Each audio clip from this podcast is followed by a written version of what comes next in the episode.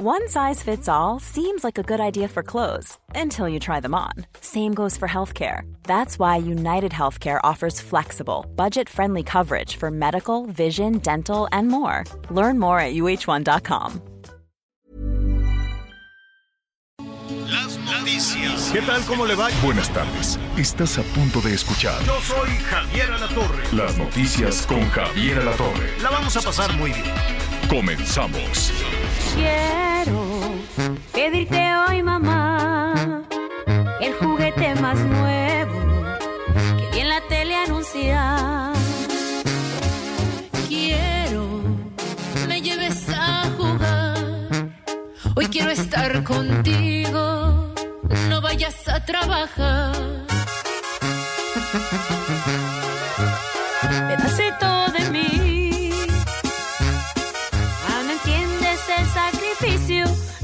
Hago yo por ti. Si yo pudiera, me quedaría todo el día aquí. Estar contigo me haría tan feliz. Hacía rato que no escuchábamos banda, banda, banda. Banda bien hecha, bien cantada, a gusto. Se baila tan facilito cuando está bien hecha. No, hombre. Qué bonito es oír la banda y qué bonito es recordar a la Jenny Rivera. Sí. O sea, la canción se llama Pedacito de mí. Y es eh, un homenaje póstumo, es un álbum póstumo, pues. Pero también la acompaña ahí la Chiquis y la Jackie Rivera. Este, una muy bonita canción, sencillita, facilita, sin mayor pretensión, pero muy bonita y entonces se acomoda facilito. Y, así no andamos este, batallando. Ya ve que en Palacio andan busca y busca. Ay, algo sin mala palabra, algo que no sea de narco, algo que. Pues si ya invitaron a todos, ahora a ver cómo le hacen. Ay, Dios santísimo. Bueno, pues con la Jenny Rivera lo estamos saludando esta tarde en el 55 14 90 40 12 de una vez. 55 14 90 40 12, ahí téngalo apuntado ya téngalo a la mano. No sabe qué gusto nos da escuchar su voz, sus mensajes, leer sus mensajes, conocer sus opiniones, cómo le fue la primera parte del día, en fin, aquí estamos para acompañarnos todos, a gusto. Bueno, vam- vamos a tener este, muchísimos temas, pero antes déjeme saludar a mis compañeros. Ahora sí estamos todos. Anita Lomelí, ¿cómo estás? Bien, Javier, Miguelito, qué gusto saludarlos, pues con tantas cosas que suceden, Javier, pues no, no hay que perder de vista lo importante por lo urgente o lo escandaloso, pero aquí estamos con todos los frentes listos. Miguel Aquino, ¿cómo estás? Hola Javier Anita, amigos, me da mucho gusto saludarlos, pues ya listos, listos con toda, con toda la información en una zona del sureste bastante agradable, amaneció lloviendo, desde ayer ha estado lloviendo con intensidad, pero creo que para lluvias la de la Ciudad de México, Pero saludos fue a todos nuestros una, amigos. una lluvia, ¿cómo dicen? X. Una Oye, dice un dicho que con tan poca agua Con tan poquita agua. No, hombre, un escandalazo. Todavía hubieras dicho, ay, una lluvia que duró no sé cuántas horas y que estaba. No, pues fue una lluvia normal. ¿No fue de- atípica? de- no, hombre, que no hay, no hay nada típico en el verano, en la temporada de lluvias, eso nada más dicen los políticos. Pero sí, la ciudad se puso patas para arriba. Al rato vamos a investigar por qué. Yo no acabo de entender, te digo que a mí las cuentas no me salen, ¿no? ¿Por qué? Mira, desde que llegué a la Ciudad de México hace ya muchos años, siempre son los mismos tramos eh, los que se inundan, ¿no? El periférico, el bajo puente aquí en Santa Teresa, cada que cae un chipi es un atasque y está inundado y que ciérralo. El de que te lleva a la el del Six Flags este, es un atasque. Una entrada a la- al Pedregal se llena con el agua hasta la cintura y, ay, y la gente y los carros se descomponen y hay que empujarlos. Eh, en el viaducto siempre, históricamente, son los mismos lugares. Yo, no- entiendo. Y luego hicieron el, el segundo piso. Eh, eh, bueno, y el periférico se hacen unas lagunas, lagunones peligrosísimos en la planta baja. que está para llorar, y en el segundo piso, que yo sí llamaría cuentas a los que construyeron. De entrada nunca nos enteramos en la parte que construyó cuando Andrés Manuel era jefe de gobierno, nunca, ¿te acuerdas que dijeron, no, no podemos decir cuánto es que porque la seguridad nacional? Y dije, pues, ¿qué tiene que ver saber cuánto cuestan las cosas con la seguridad nacional? Y nunca supimos cuánto costó ese tramo del segundo piso, que porque hay que resguardarlo, que porque... Nunca he entendido eso. Es como si tú le dices a un administrador, le entregas a alguien un dinero, oye, te encargo este dinero en el banco, y le dice el del banco, oye, ¿y mi dinero? No, no te puedo decir. ¿Por qué no me puedes decir de mi dinero? Por seguridad nacional. ¿Cómo? ¿Y qué tiene que ver mi dinero con que no me digas dónde está o en qué lo, metiste, en qué instrumentos o cuánto te doy rendimiento. No, no te puedo decir, porque fíjate que la seguridad del banco, pero es mi dinero, pues sí, pero y así, y alégale y nunca sabemos. La cosa es que siempre se inundan los mismos lugares. Pues si ya sabemos que está mal hecho, ¿por qué no lo arreglan? ¿Por qué se tienen que esperar? Y van, cambian de gobiernos, y, bueno, todos han sido más o menos del mismo partido desde hace muchísimos años. En el caso de la Ciudad de México, tal vez cambie de, de color en la siguiente administración, pero ha sido más o menos en la evolución. Primero era PRD y luego Morena desde hace mucho tiempo, desde el ingeniero Cárdenas, ¿no? El ingeniero Cárdenas y luego este, Rosario. Rosario Robles en fin, todos, todos han, sido más o menos el mismo grupo. Entonces, eh, y, y, ahí están sin repararse. Tienen que mandar camiones y los Bactor y rompe y que no sé qué y que si la basura y ya cuando no hay más argumentos fue culpa de Diosito. ¿Cómo? Sí, porque nos mandó una lluvia típica. Ah, bueno, y ahí alégale a ver, dígale cuando ya involucras que fue la naturaleza, pues ya, ¿no? Y están los carros atascados y a ver quién les paga. Pues quién te va a pagar la compostura de un carro que se le metió el agua puerca y los lodazales. Y no fue una lluvia así, ay, el fin del mundo, el diluvio. No, no, no, no, no fue. Vamos a ver qué es lo que pasa y por qué no lo arreglan, pues, en qué andan si tampoco es que vivan en otra ciudad, tampoco es que los traigan a gobernar y antes andaban en Campeche, no, han vivido aquí, muchos nacieron aquí, muchos han sufrido lo mismo que los ciudadanos, pero por alguna razón luego se les olvida o no sé por qué rumbos andarán o no sé por qué no se meten en charcos ni en baches ni en nada de eso. Hasta el presidente dijo, de, este, denuncien a los ciudadanos que no tapen los baches. Y no pasó nada, el país completo se quedó roto. Al ratito vamos a, a ver ese tema, díganos usted cómo les va con las lluvias. Hay partes en el país donde urgen estas lluvias las tres presas que abastecen el estado de México, eh, la Ciudad de México están secas. Una cosa es que llueva en la Ciudad de México y que se encharque y se inunde, pero es agua que se desperdicia, es agua que se va en un drenaje y luego van y la tiran allá en, en Hidalgo tiene que llover en Michoacán, tiene que llover en Guerrero, tiene que llover en, las, en el Estado de México, tiene que llover en todas las presas que integran el sistema Cutzamala para que la Ciudad de México tenga garantizado el agua. Porque uno dirá, ah, bueno, pues si está lloviendo, ¿por qué no hay agua? Pues porque las presas están secas. Entonces se han tardado muchísimo las lluvias, se han tardado muchísimo los ciclones, los huracanes.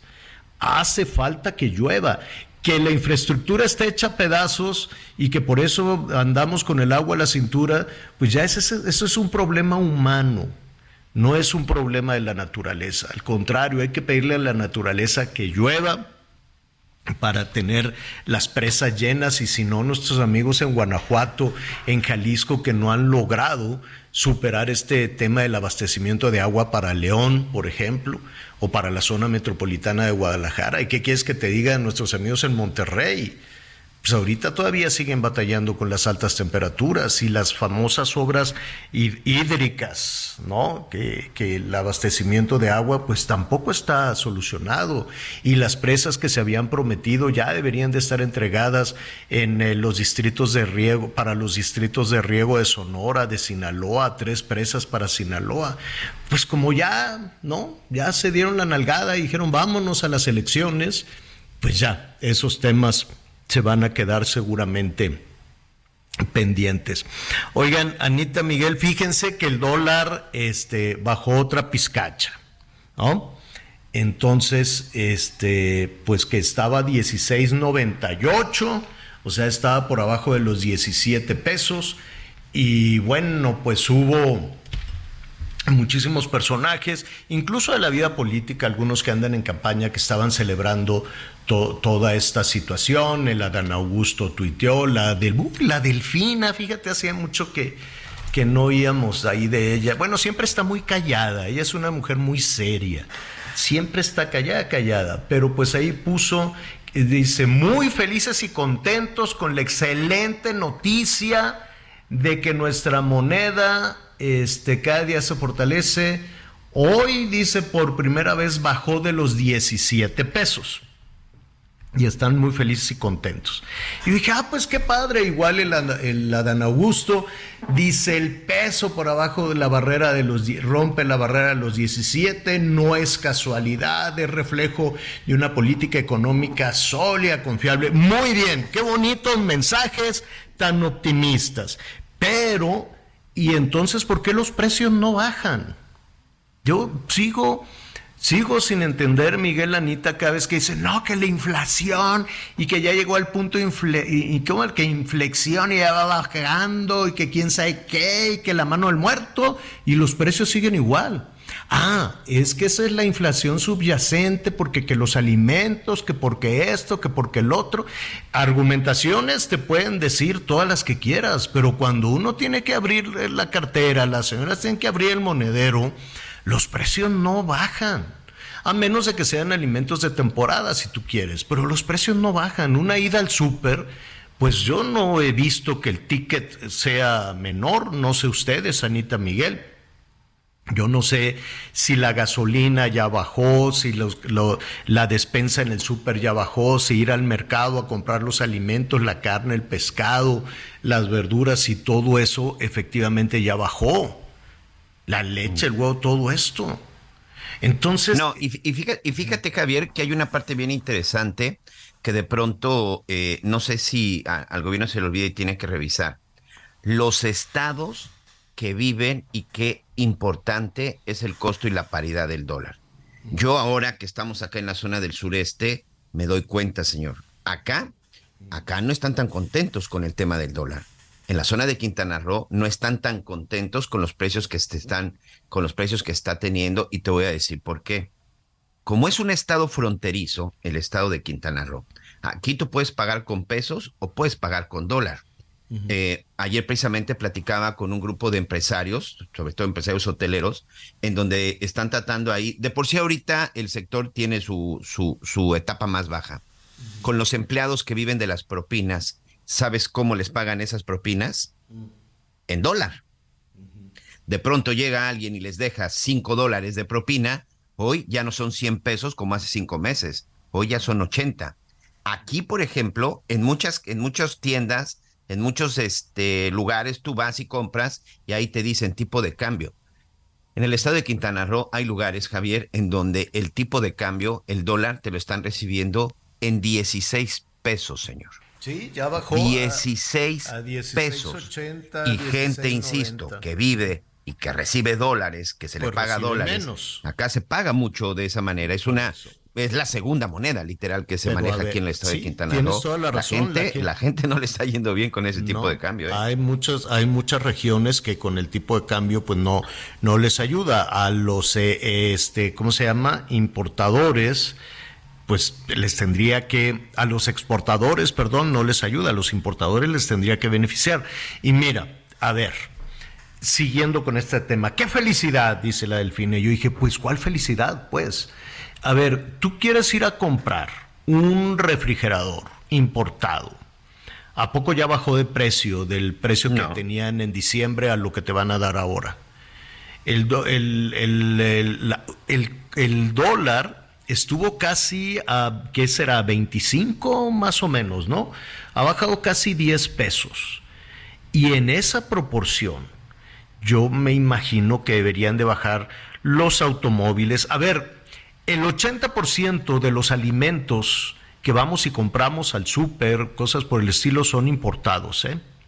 aunque muchas veces están empaquetados aquí en México, lo que tú quieras, pero los cereales, el arroz, ¿no? Muchas de las harinas, muchos de los insumos son importados, 80%. Cuando sube el dólar, te dan unos trancazos y te dicen, oye, ¿por qué subió la carne? No, pues es que subió el dólar. ¿Y a mí qué me importa? No, pues es que al subir el dólar, subió el transporte, subió la gasolina y subieron las, eh, ¿cómo se dice? Pues las tuercas y las herramientas y, y, todo lo necesario para eso. ¿Te quieres comprar un carro? No, ¿sabes qué? Cómpralo ahorita porque está subiendo el dólar, igual y mañana te lo doy más caro. Pero ya lo tienes ahí el carro, ya, ya está ahí.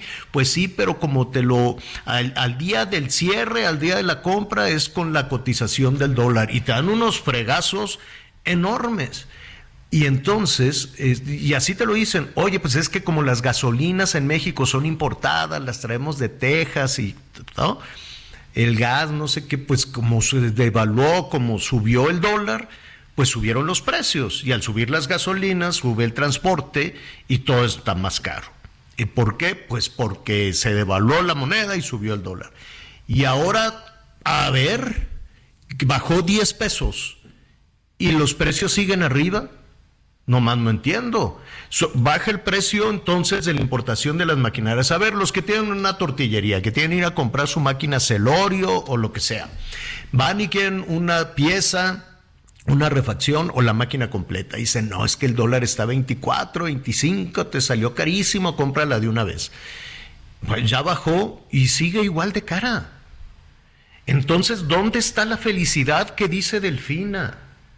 Oye, Javier, pero si hay una parte que no queda, o sea, que no entendemos, porque si es el superpeso y se registra una eh, apreciación de nuestra moneda, pues tendríamos que, que sentirlo en el bolsillo de entrada, ¿no?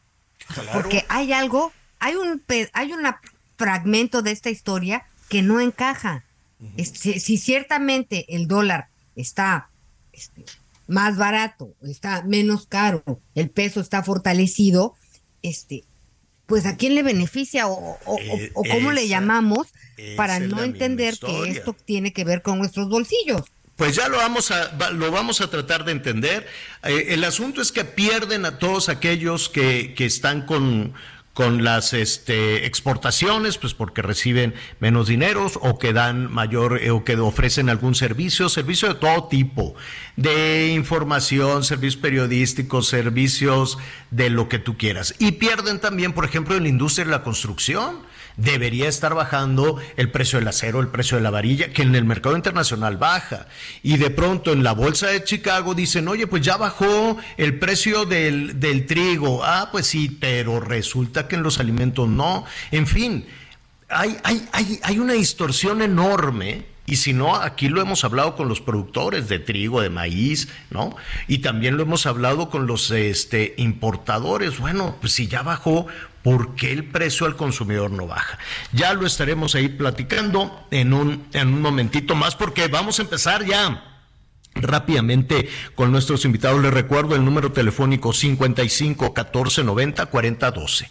55 14 90 40 12, nuestros amigos en todo el país, también allá en Texas, en California, en Arizona, siempre bienvenidos todos sus, sus comentarios ahora que estuvieron de fiesta. Oiga, por cierto, si usted tiene ganas de preguntarle a alguno de los aspirantes a la candidatura a la presidencia de la República, ya sea de Morena, o de la o de la oposición aquí, pues ya sabe que los estamos invitando y para eso está ese número, para que entre en contacto directo. Me da muchísimo gusto saludar a Ricardo Monreal, que anda muy activo precisamente en esta etapa, eh, buscando la candidatura a la presidencia de la República por parte de Morena. Ricardo, qué gusto saludarte. ¿Cómo estás? ¿Qué tal, Javier? Un abrazo ahí, Ana María y a Miguel Hola, esta mañana. ¿Cómo están? Estamos, estamos nosotros bien trabajando. Ahora aquí terminando una reunión con el Consejo Coordinador Empresarial. Voy hacia el Colegio de México y más tarde en la alcaldía Miguel Hidalgo. Pero bien y de buenas, tranquilo, con mucho ánimo, mucho entusiasmo, Javier. Estamos eh, trabajando fuerte. Oye, eh, estamos eh, atentos, todavía nos cuesta un poquito de trabajo entender los procesos en Morena, entender los procesos también en la, en la oposición. ¿Tú te sientes eh, con suficiente claridad, a gusto, como dicen, con eh, el piso, el piso parejo para lo que, para el anuncio o para la aplicación de, de la o las encuestas? Mira, ya firmamos desde hace 20 días un acuerdo con el Consejo Nacional para todas esas reglas. De hecho, se van a celebrar cinco encuestas después de 70 días de recorridos y de reuniones con asambleas informativas, en asambleas de militancia y simpatizantes y después estas cinco encuestas definirán.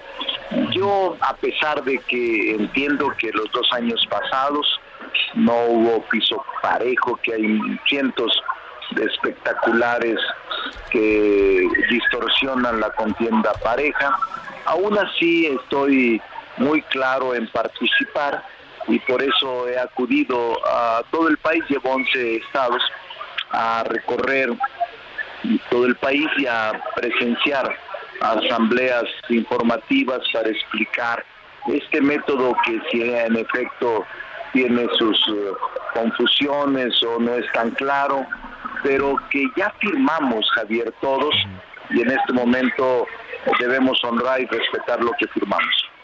Oye, eh, uno de los eh, de los temas, independientemente de, de que están recorriendo el país, de que es un asunto extenuante, eh, seguramente te, te estarán cuestionando mucho ahora que estuviste también con empresarios, eh, cómo alguien de, de, sobre todo de, de, Morena, que es en este momento pues el partido, el partido, el vehículo más poderoso en la, en la competencia. Eh, te preguntan de inseguridad, te preguntan de ruta económica. ¿Cuál, cuál es eh, la, la, la, principal eh, señalamiento o interrogante que has escuchado? Mira, el lenguaje común en los 11 estados, quizá la demanda que más eh, percibo de preocupación de la población es la seguridad. Eh, en los estados que he recorrido ha sido un denominador común la preocupación por la seguridad, por el crimen organizado, por los territorios ocupados por ellos y por los delitos que se cometen alrededor de la presencia de estas bandas de delincuentes. Sí es un tema recurrente, pero también hay un tema delicado que es el agua, la salud, hay un tema que preocupa bastante, que es el campo mexicano, sobre todo en lugares donde la producción de alimentos es notable, como Sinaloa, como Tamaulipas, como Sonora, como parte del norte del país. Son temas que preocupan a los sectores que se dedican a esa actividad. Estamos recogiendo y estamos explicando intentando dar una clara muestra de que la cuatro transformación tiene, si bien políticas públicas exitosas, otras más están en proceso de conciliación y otras pendientes de, de resolución. Entonces estamos hablando con mucha claridad sobre lo que está pasando, Javier. Oye, eh, Ricardo, estamos platicando con Ricardo Monreal, aspirante a la candidatura de Morena a la presidencia de la República. Antes de ir con Anita, que te quiere, que te quiere saludar. O, o mira, te quiero, te quiero pedir un favor, Ricardo, ¿nos puedes aguantar un minutito? Un minutito para preguntarte si con las bardas es suficiente, si con las asambleas es suficiente y si efectivamente tú eres el más gastalón de las corcholatas. Me llamó mucho la mucho atención gusto. eso, Ricardo. Aguántanos gusto. un minutito, por favor. Claro que sí, claro que sí. Pedacito de mí. Ah, no entiendes el sacrificio que hago yo por ti.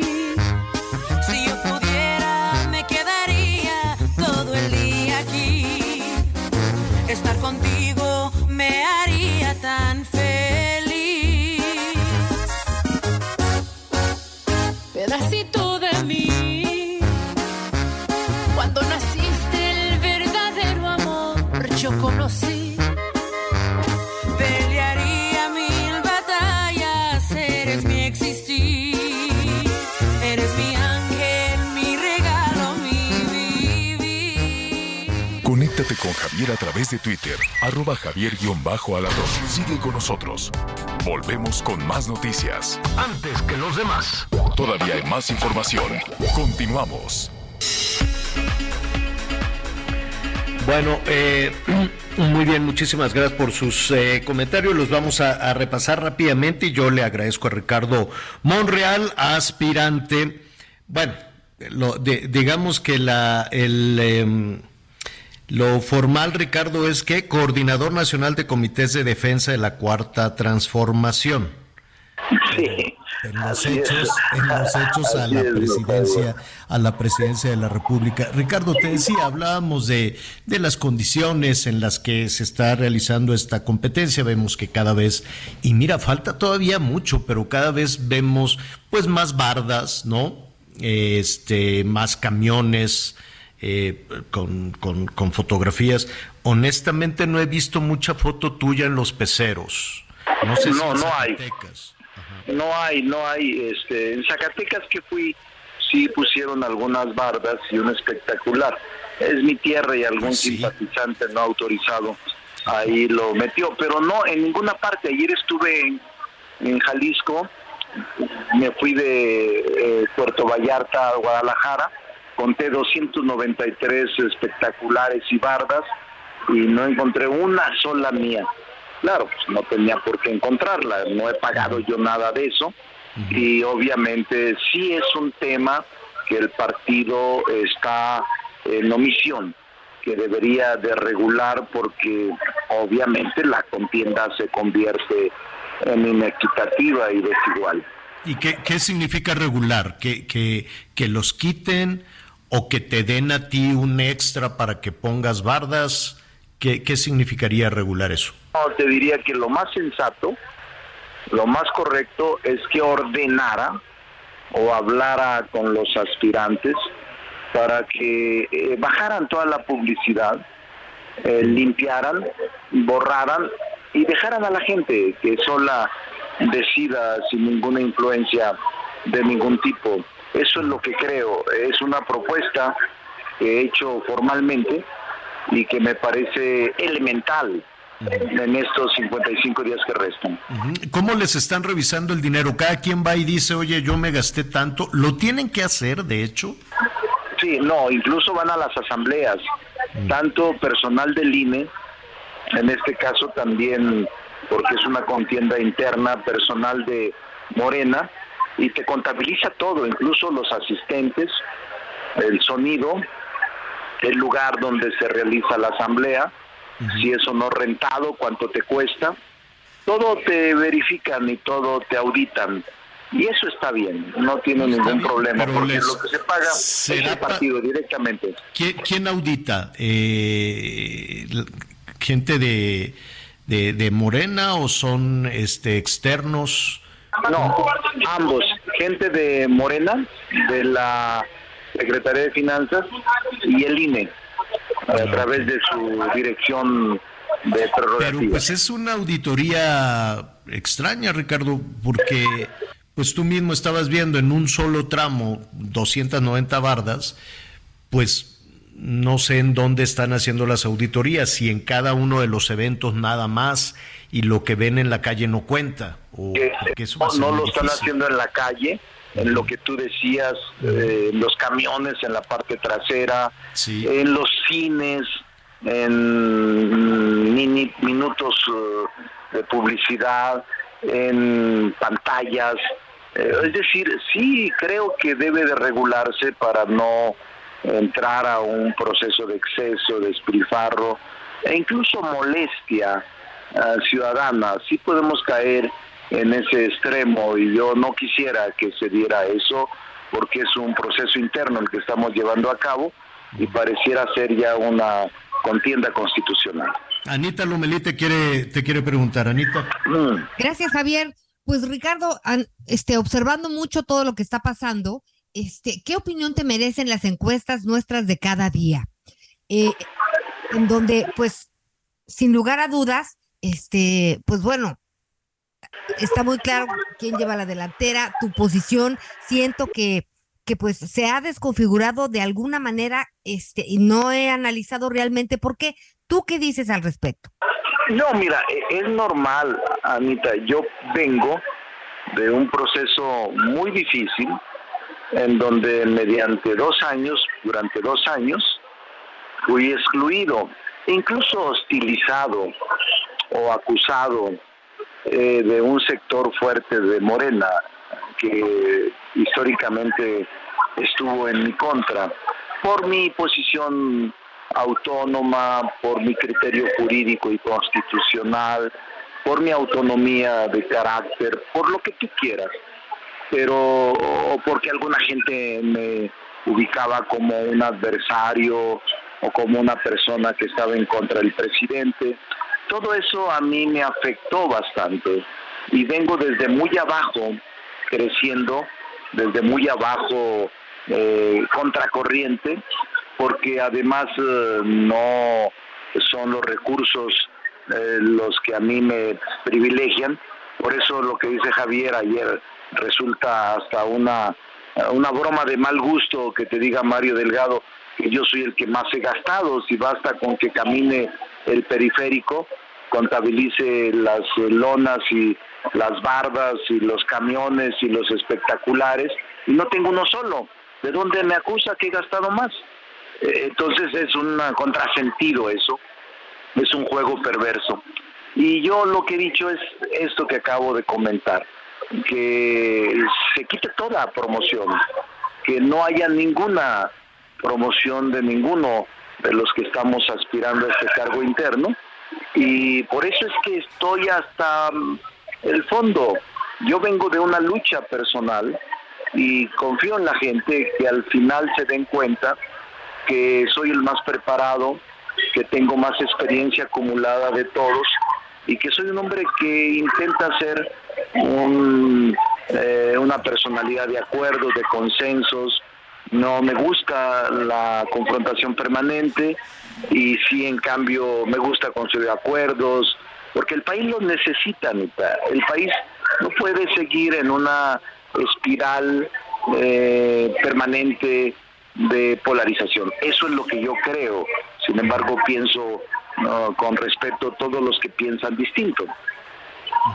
Oye, eh, tienes, eh, estamos platicando con Ricardo Monreal, el tiempo es, es, es, muy apretado para una, para una conversación, te invitamos, desde luego hay muchos temas que platicar y sabes que has recibido muchísimas llamadas, Ricardo, que, que, que me gustaría plantearte en diferentes espacios, pero además te queremos conocer, yo sé que llevas muchos años, que iniciaste muy jovencito en la, en la vida, en la vida política, iniciaste incluso, si no me equivoco, en el PRI, pero además, eh, eh, nos gustaría conocerte, conocer tu vida, tus Zacatecas, hermosísimos Zacatecas, hoy tan golpeado Sí, por, por la sí, delincuencia. Y yo creo que con 14 hermanos y esa familia tan grande, algo te habrán enseñado a cocinar, mamá, papá. Entonces, supuesto, oye, estoy Javier. organizando una carne asada, Ricardo, para conocerte bien. Al ratito, ya, este, yo sé que estás muy carrereado, pero te llamo, te, te- no- le ponemos ahí una fecha ponemos de acuerdo. para Nos conocerte, para saber de, de ti, de tus orígenes, de lo que Órale. aprendiste de tu familia, de tu hermosísimo Zacatecas y plantearte Perfecto. algunas de las muchas preguntas que te están haciendo nuestros amigos de diferentes partes de, del país en este, en este momento. ¿Qué te parece? Me parece bien, Javier, lo acepto con mucho gusto. Nos ponemos de acuerdo y disfrutamos juntos y doy respuesta. Oye, pero qué interrogantes. cuando un político de pronto, no sé si te ha pasado, cuando un político te dice, nos ponemos de acuerdo, es que te batearon, te mandaron por las No, copas. no, tú dime qué día nos proponemos dos, tres fechas.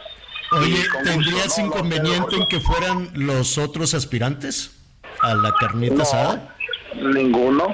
Ah, padrísimo. Ninguno. Es Pues más, eso se- sería muy buena iniciativa que tú lo hagas y yo lo acepto desde ahorita. Padrísimo, te yo sé que estás muy carrereado, muy ocupado, Ricardo, te mando un abrazo enorme, un abrazo a toda tu familia allá en Zacatecas que también nos están escuchando y este pues te busco por al ratito ah, eh, te- antes de la comida. Dale un saludo a Ana María, Miguel Un abrazo. y tú, Javier, con mi aprecio. Gracias, un abrazo, es Ricardo Monreal, que quiere ser presidente de la República junto con, mira, ya se inscribió también en el Frente Amplio, ¿se llama? Sí. El del PAN, PRD, PRI. Sí. Este, El Frente yo- Amplio por México, señor. Frente Amplio por México, se acaba de inscribir otro buen amigo de este espacio. Mira, la verdad es que nosotros nos llevamos muy bien con todos, con Claudia, con Marcelo, con Ricardo, con Adán Augusto, que hemos platicado con él cuando era gobernador muchas veces, este, con Enrique de la Madrid, bueno, pues un día sí y otro también hemos platicado con él con, con, eh, con varios. ¿Quién, quién, quién nos... Luego hay que repasar otra vez todo. Pero ya, este, Enrique de la Madrid ya se apuntó, ¿verdad? Hoy fue a apuntarse ya. Sí. Sí, ya Enrique, Enrique La Madrid también ya lo hizo. Silvano Aureoles también lo va a hacer. Hoy vamos a tratar de platicar Ah, con él en un ratito. Silvano al ratito, no, perdón, no Silvano lo hace mañana, señor, 6 de julio. Mañana. Me están mandando aquí la tarjeta a su gente. Mañana lo hace él. Ah, pues Pero sí, ¿sabes también quién lo hizo hoy ante la sorpresa de muchos? Mm. Y me agrada la iniciativa, me agrada la iniciativa, la oportunidad que hemos tenido de platicar con él. Israel Rivas, el vocero de los niños con cáncer, Ah, este padre de familia que después de la batalla que vivió con su pequeña, su hija que pues padeció esta, esta enfermedad, este hombre que fue y que se da a conocer sin duda por el tema de, de, de- de la falta de medicamentos de los niños con cáncer, pues ha decidido, ha decidido registrarse y ha decidido luchar y buscar bajo el discurso de pues de ya basta de los políticos, Vamos a entrarle también a esto porque creo que es el momento de sacar a los políticos del gobierno. ¿Qué, les- qué opinan? Pues mira, yo creo que es una muy buena iniciativa, por lo menos hasta, eh, no sé hasta dónde llegue, no sé si llegue a obtener este la candidatura, no tiene comparsa, no tiene dinero, este, pero pues qué bueno que se, qué bueno que se apunta, porque supongo que llegó solo. No creo que a- No ayer veíamos porras. todo, ya, ya todo el equipo que apoya a Xochitl, eh, todo el equipo que, bueno, lloró también Santiago, que ya hemos platicado aquí con él. Pues este, qué bueno, me da mucho gusto, por lo menos para hacer visible una situación tan dramática como lo que están viviendo los, los niños con, con cáncer, ¿no? Oye, ¿y quién, y quién se bajó? Que ya no, no, no creo que no habíamos comentado, eh, José Ángel Gurría, que no va a participar en la contienda porque va a elaborar este, pues el plan de gobierno, la plataforma de, de la iniciativa de, de Va por México. Hoy, hoy lo, lo publica en redes sociales y pues bueno, ya le respondieron Xochitl Galvez y Santiago Krill de pues de beneplácito que están en el camino, aunque finalmente él este no participe este, para aspirar a la candidatura de la presidencia Mm, de. México de esta de Va por México. an- an- antes de ir a, per- perdón Anita, ¿me decías de Va por Sí, México sí, qué? terminé. Ah, sí. Este, antes de irnos, es que aquí nos están pidiendo, ya vamos rápidamente a la información. Gracias a Liliana Calva de la, de la Ciudad de México. Eh, le, le hace algunas preguntas. Mira, me los voy a llevar todas las preguntas a esta, a esta entrevista y los vamos a seguir revisando. Dice, me encantaría que le pregunten a cada candidato lo siguiente, ¿qué han hecho por el país para que los ciudadanos votemos por ellos? Tienes toda la razón. Tienes toda la razón, Liliana. Por ahí vamos a empezar, desde luego, todas las, todas las conversaciones. Oiga, qué susto me dio. Estaba yo aquí muy a gusto en la cabina alterna y de pronto oigo, ¡pómbale! Yo, ¿qué es eso? Eh, No, ¿qué pasa? Y, un, y así volteo y un personaje ahí colgado que están pintando el edificio por fuera, pero no avisan. Y dije, ¿cómo? Un personaje. Oye, Un qué paparazzi. difícil. Un paparazzi, ¿no? Qué difícil tarea la de limpiavidrios. Con, los saludamos a todos estos compañeros. Bueno, tenemos más información. Hola, mi nombre es Paola Flores, soy diseñadora de interiores y te invito a Expo Mueble Internacional, la feria líder de muebles y decoración en América Latina.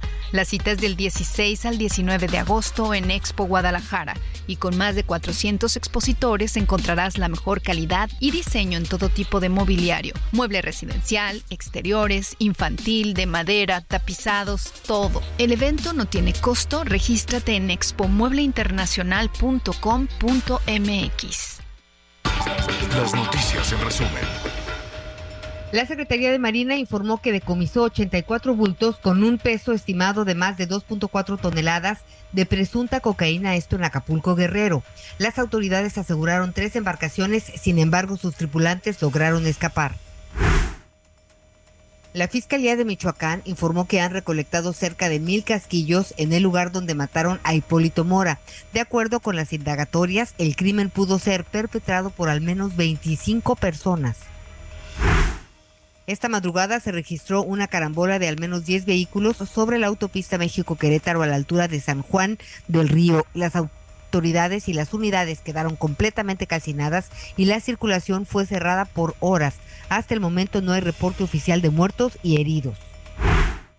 Hoy el dólar se compra en 16 pesos con 48 centavos y se vende en 17 con 43.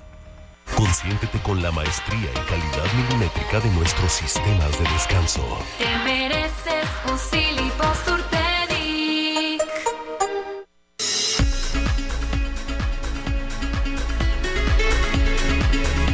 Ok. Bueno, em, muchísimas gracias por sus comentarios. ¿Cómo vamos, Miguelón, de una vez? Saludos desde León, Guanajuato, dice uno de nuestros amigos. Ya nos llovió, bendito Dios. También ya hay alguien que logró despertar y darle un poco de esperanza a la gente. Vamos, Ochil, dice Osvaldo Macías. un abrazo, Javier, Anita, Miguel, desde la zona de León, en Guanajuato. Hola, buen día. Ojalá puedan hacer un reportaje en la zona sur del Estado de México. El pueblo está cansado de tanta extorsión e inseguridad. Por favor, y por seguridad omitan mi nombre. Y aunque aquí me lo manda, por supuesto, muchas gracias. Saludos a nuestros amigos en el Estado de México. Buenas tardes, señor. Me da coraje, rabia escuchar ese tipo. Estás entrevistando tan hipócrita, tan cínico y todavía quieres ser presidente, que se deje influenciar por otras personas para no hacer cumplir la ley con lo del INAI. Arturo Campo. Me encantaría, bueno, aquí ya leíste lo de la señora Lilia, Lilia Calva de la Ciudad de México. Muchas gracias. Javier este Miguelón, saludos, Tomás Villanueva desde la zona de Coyoacán. Ayer no pude escuchar tu noticiero desde el inicio, pero el resto que escuché, escuché que había gente de Toditeo que te decía que no dijeras groserías o que no fueras mal hablado de la pregunta que hicimos el día de ayer, Javier. Dice, no, les hagas caso, gente de doble moral, es un mensaje largo. No dejes de gritar ni de inconformarte por la realidad tan horrible de México, porque tú eres la voz de quienes no tenemos un micrófono para recordársela a los gobernantes mugrosos y rateros, nos dice nuestro amigo Tomás Villanueva. Hola a todos, muy buen día, felicidades por el programa. ¿Por qué no le preguntan por qué su partido tiene en jaque al país, todo relacionado con Monreal? Y cuando a la gente se queja de la inseguridad, ¿por qué no le contestas que ellos no pueden contra el crimen organizado? Porque están con ellos. Dice Juan Carlos Aguirre, eh, ¿cree realmente el señor Monreal que hay piso parejo cuando aún antes de la inscripción para ser candidatos, la señora Claudia Sheinbaum tenía tapizado de publicidad, hablo de Oaxaca, donde en cuestión visual ellos no existen, solo la candidata antes mencionada. Nos dice el señor Germán desde la zona de Oaxaca y dice que también se apunta para la carne asada. Vamos. Oye, deberíamos de organizar una, pero con nuestros amigos. O varias. Así como, como por región, ¿no? Tenemos, Ustedes cocinan. De aquí a fin de año. De, aquí a fin de año tenemos como para organizar como regional, ¿no? Una en la Ciudad de México, otra en Yucatán. ¿Hacen carne asada en Yucatán? ¿No es nada más así, este, cocina que es deliciosa, la cocina yucateca. fíjate, fíjate que a mí me han invitado amigos yucatecos y este es mucho de vegetales, pero al final muchos tienen aquí sus aditamentos para hacer como tu pescado a la talla. Ah, muy rico. Aunque no es mucho de la región y muchos lo hacen incluso con el aderezo, o bueno, no sé, perdón, no, no es aderezo, lo hacen más bien con esta salsita con lo que también se hace mucho el pibil. Ah, con el achiote. Con achiote y, naranja agria. Sí, pues sí, sí, bueno, y pues a las organizamos una cochinita y unos este chamorritos y así. Y luego en Jalisco, pues sí, carnita asada, carne en su jugo. Y luego por allá en Sonora, pues ¿qué quieres? Mega carne asada. Y también en Monterrey, vamos a organizarnos, ya se me antojó. Y se me antojó. Jacobo Velázquez, que nos está escuchando en la zona de Mérida, dice que ya, que cuenten con la ¿Que ya carne nos asada invita? cuando vayan para allá, para Yucatán. La- Ay, que a todo dar, ya tengo hambre y todavía falta. Sí, yo también ya. y, todavía, y todavía falta un rato. Bueno, al ratito vamos a, a platicar con Silvano Aureoles, que también se va a notar y que también ha levantado la mano. Pero fíjate que ahí me tiene con, con, con el corazón estrujado lo que está pasando en Michoacán. Hemos ido a trabajar a Michoacán tantas veces, hemos trabajado con este productores de, del campo, que quieres que te diga los productores de aguacate, los productores de limón, en tantas ciudades hermosísimas. Morelia es una cosa llena de historia, hermosísima. Hemos ido a, a, Pátzcuaro, hemos ido a tantos lugares tan, tan hermosos recorriendo los caminos de Michoacán y es, y, y bueno, y desde luego toda la actividad industrial, comercial, ¿no? Con Lázaro Cárdenas, es uno de los puertos que tendría que tener un dinamismo bárbaro y está, bueno, ba- ba- bajo el yugo del crimen.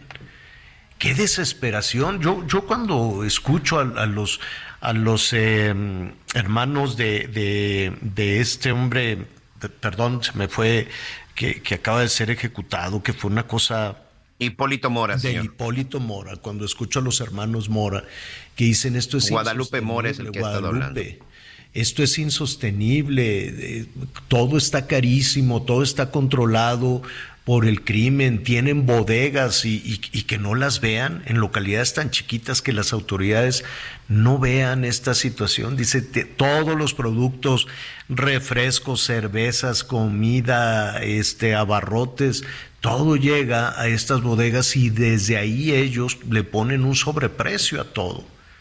Los panes, los dulces, todo. Y no lo ven, realmente no lo ven. O sea, lo sabemos, lo escuchamos, sabemos de las extorsiones y, pues, y, y- es un asunto que, eh, que de hecho, pues dicen también las autoridades eclesiásticas, los líderes religiosos, en donde pues la gente se está refugiando porque quiere escuchar un, un poquito de paz, quiere escuchar que alguien se ponga de su lado. Entonces, vamos a, Silvano fue gobernador de, de- de Michoacán. Él vino con su banquito y se sentó afuera del palacio diciendo, yo tengo pruebas de que las elecciones están controladas. Y ahora pues quiere ser presidente de la República. Entonces, pues hablaremos de ese y de otros temas. Oiga, y una una situación que está en desarrollo eh, durísima. Un autobús de pasajeros se accidentó, se volteó, iba de la Ciudad de México a Oaxaca, de la Ciudad de México a Oaxaca, a Chacaltongo de Hidalgo, Oaxaca. Y en Tlajiaco, en una localidad que se llama Guajiaco, Tlajiaco, el camión se... Tlajiaco, así es, ¿verdad? Tlajiaco, que se, pues se volteó el camión, Miguel. Sí, sí, sí, Javier. Lamentablemente se, se voltea este camión, pero no solo eso, sino que cae como a una especie de, de barranca eh, que está cerca de un río. Muchos de los pasajeros incluso caen al río y de manera extraoficial se habla que podrían haber 25 personas fallecidas. Dios santísimo. 25 personas fallecidas, 18, 18 lesionados. Al parecer es un encontronazo ahí que se puede dar entre el autobús y pues sí, están ahorita en esta penosa, pues, en este penoso punto de rescate porque pues en el trayecto, en la forma en la que cae, muchos de los pasajeros pues salieron prácticamente del autobús y los cuerpos quedaron en varios puntos, en varias partes de este lugar en donde como te comento también hay un río. Pues estamos en contacto con nuestros compañeros del Heraldo Radio allá en Oaxaca también para que nos, informen en el Istmo, en el 106.5 de la FM, en el 97.7 de la FM, el Heraldo Radio Oaxaca. Qué tragedia estamos investigando, le vamos a informar. Volvemos.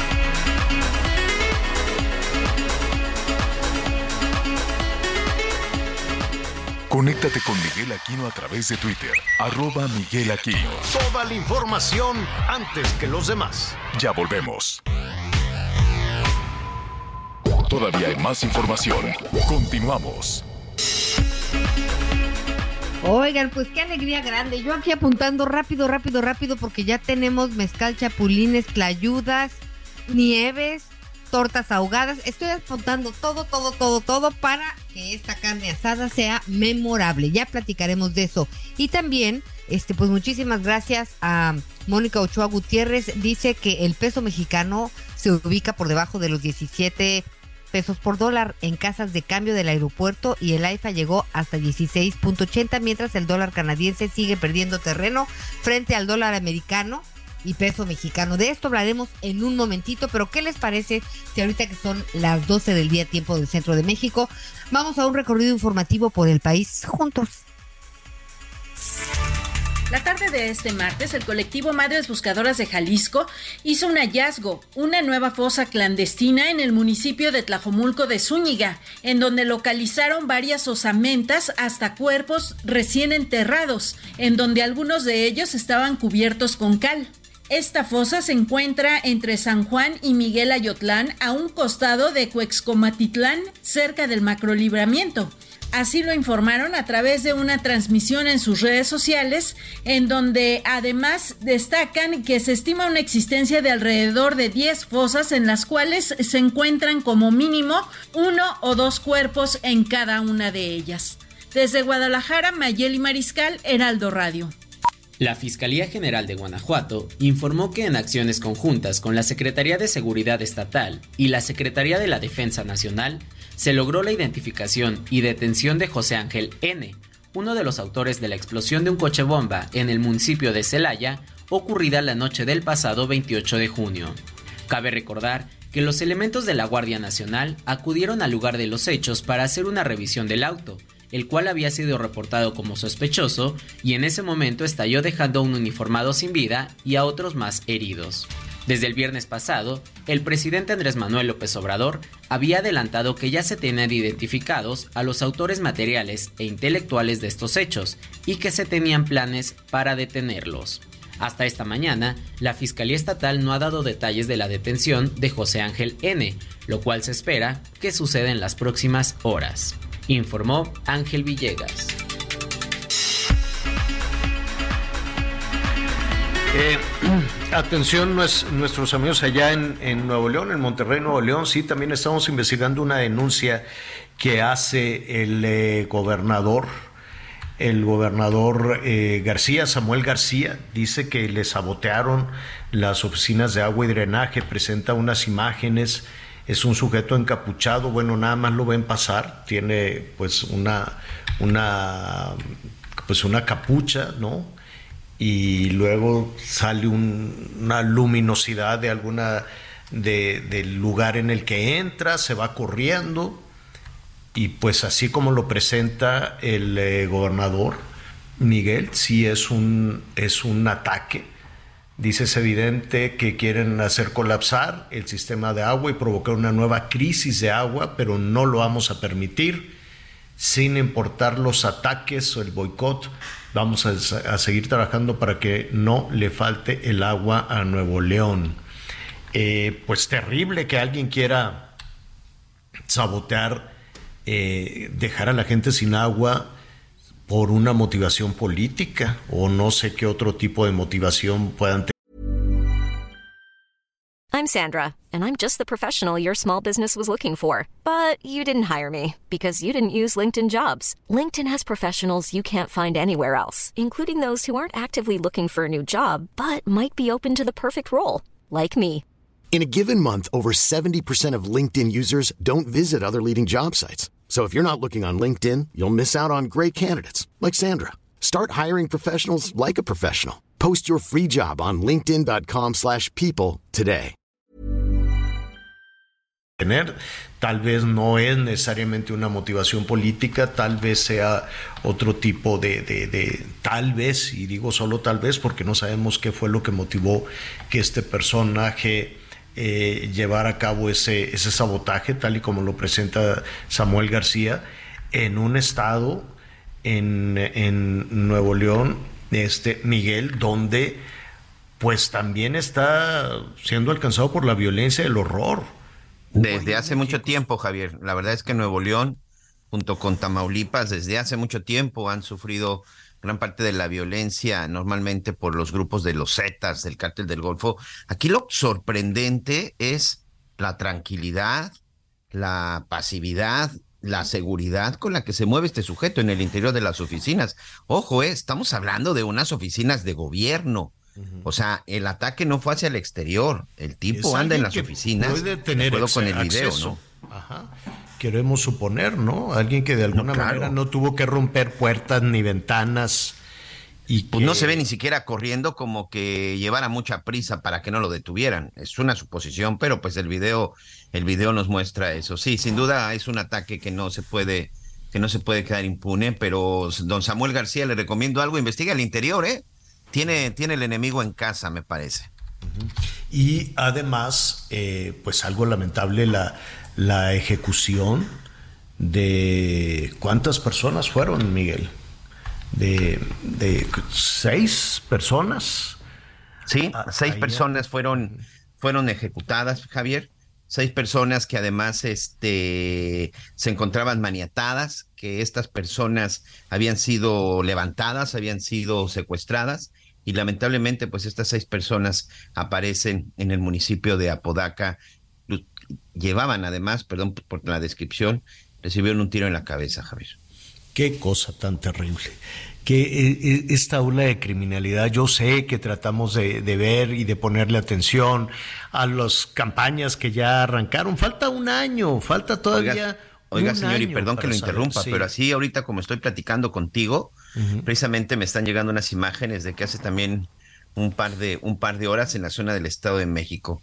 Para nuestros amigos del, Estado de México, nuestros amigos de Toluca, saben perfectamente la, el tamaño y la importancia de Paseo Toyoca, esta avenida por donde uno entra hacia la zona de Toluca. Encontraron una persona colgada de un puente con un mensaje. Y en San Mateo Atenco, en este momento, están reportando otra persona colgada también en un puente peatonal dos personas colgadas en el Estado de México en este momento. A ver. A ver, y Tamaulipas también este, ardiendo con los ataques a los funcionarios, y Nuevo León, y Michoacán, y Chiapas, donde ayer también se presentó un nuevo grupo armado, un grupo armado desfilando, un grupo armado desfilando. Y entonces, pues sí, están todos en la euforia de que ya vámonos, ya, ¿no? Esto ya se acabó, vámonos a lo que sigue. No, ¿cuál lo que sigue? Falta un año para las elecciones. Y el único tema es que si Xochitl es una no sé cuál, pero que si mejor esto, pero que si mejor el otro. Yo sé, y tenemos que saber quiénes son y les tenemos que preguntar. ¿No? Y falta un año, pues sí, porque esto se reventó, aunque le digan que es para la organización de la Kermés de las Hermanitas de la Caridad, nada, es para definir a sus este a sus candidatos. En todos los partidos, pues ya, vámonos hacia allá. Y mientras el país escupiendo fuego por todos lados, terrible. Oiga, en Muchas dudas en todo, en todo este tema del, eh, del, dólar. Gracias por sus llamados telefónicos. Hay muchísimas personas que efectivamente están perdiendo. Las personas que reciben las remesas dicen, bueno, pues es que ahora ya estamos recibiendo más poquito. Los, hay algunos eh, empresarios, exportadores que pues de alguna manera también están recibiendo este más más eh, poquito algunos prestadores de servicios, sobre todo en la zona de California Sur, en, en, la zona de Quintana Roo, en diferentes partes, ¿no? Donde pues los propineros o sobre todo donde hay turismo extranjero pues también estarían recibiendo pues alguna merma en algunos sectores, pero en otro lado, por otro lado dirían, oye pues el dólar está más barato, pues este, que a todo dar, tienen que bajar los precios en un país donde importamos un número importantísimo, grande de, alimentos, ¿no? Eh, pues, valga la redundancia por ahí, este 80%, hay quienes dicen que el 80% de los productos que compramos en el supermercado, aunque sean empacados en México, pues bueno, los insumos llegan, de, llegan del exterior, los combustibles, las gasolinas, eh, las tuercas, herramientas, todos los insumos para la industria automotriz, en fin, tantas cosas. México vende muchísimo, es cierto ¿no? Se vende muchísimo, hay una balanza comercial importante y tenemos un socio, el principal socio, aunque al gobierno no le guste, pues es Estados Unidos. Y claro que hay un intercambio comercial enorme que significa grandes, grandes beneficios. Y ahí, desde luego, el sub y baja de nuestra moneda también puede tener un impacto. Pero, a ver, vamos a aterrizar. Cuando sube el dólar, cuando estuvo por ahí de los 25 pesos era una cosa terrible.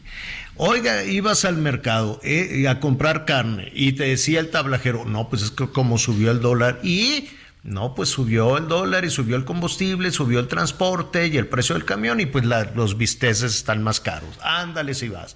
Y no, pues que vas al supermercado y todo más caro. Vas acá y es que subió y subió y subió y era el argumento. Como subió el dólar, subió todo. Bueno, ya bajó y los precios se quedaron allá arriba. ¿Por qué? Ese es, ese es un, eh, y es como los precios de, del combustible y la gasolina. Sube el precio del petróleo, sube el precio de la gasolina. Baja el precio del petróleo, sube el precio de la gasolina. Entonces, ¿en qué momento le vamos a entender a este berenjenal? Mira, y lo decíamos hace rato, eh, o bueno, de una vez, déjeme, déjeme saludar a Carlos Mota, nuestro eh, compañero que además pues, es un periodista de negocios, de finanzas, de economía, columnista y muy enterado de todos estos temas. Carlos, ¿cómo estás? Qué gusto saludarte. ¿Cómo te va, querido Javier? Me da mucho gusto saludarte, estar contigo, contigo, con Anita, con Miguel y saludar a tu audiencia y a tus órdenes. Oye, no entendemos nada, decía la Delfina Gómez. Muy felices porque el dólar está por abajo de los a 16.98. Y dice la Dan Augusto, qué increíble noticia porque se rompe la barrera de los 16. Bueno, ¿y, dónde está la felicidad? ¿A, qué hora los consumidores vamos a, a notar que efectivamente esa caída en el precio del dólar nos puede significar un beneficio? Pues es una buena pregunta, eh, Javier, yo creo que lo estás explicando muy bien. Eh, evidentemente los actores políticos del gobierno de la 4T van a festejar esta fortaleza del peso mexicano frente al dólar. Yo creo que eh, yo creo que tienen algo de razón, Javier, porque me parece que pues no habíamos visto este fenómeno, la verdad, se ha dicha en mucho tiempo y el hecho de que el fin de sexenio se esté aproximando con una apreciación del peso frente al dólar, pues es algo que no nos imaginamos que nadie pronosticó eh, y que además no se veía venir por las cosas que solía decir al principio del sexenio el presidente López Obrador y toda la cantaleta que puso muy nerviosos a los inversionistas, empresarios y tal. Entonces, no se veía venir. Sin embargo, está ocurriendo y está ocurriendo por varias características. Eh, es, yo diría que hay cinco principales, te las digo muy rápido para no tomar mucho tiempo. En primer lugar, el PIB de México sí está creciendo, sí está creciendo 3.7% en el primer trimestre y podrá crecer más de 2% en este año. En segundo lugar, yo creo que ya se disiparon las dudas de la política energética del presidente López Obrador, sobre todo después de la compra de las plantas de Iberdrola.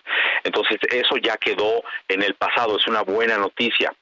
En tercer lugar, este fenómeno del nearshoring o la relocalización de plantas de China hacia México sí es una realidad y están llegando muchas empresas a nuestro país, es una buena noticia. Eh, en cuarto lugar, las remesas han seguido llegando, tú ya las comentabas desde el punto de vista del pues del que recibe la remesa pues recibe menos, ¿no? Sobre todo si le mandan la misma cantidad de dólares, pero el acumulado pues son 60 mil millones de dólares en los últimos 12 meses, es un montón de dinero y eso también fortalece al peso porque esos dólares que llegan se tienen que convertir a pesos. Y finalmente, Javier, el hecho de que la tasa de interés en México esté en 11.25% y en Estados Unidos paguen 5 o 5.25%, pues genera un incentivo para que más y más inversionistas lleguen a México demandando pesos y vendiendo sus dólares en el mercado local.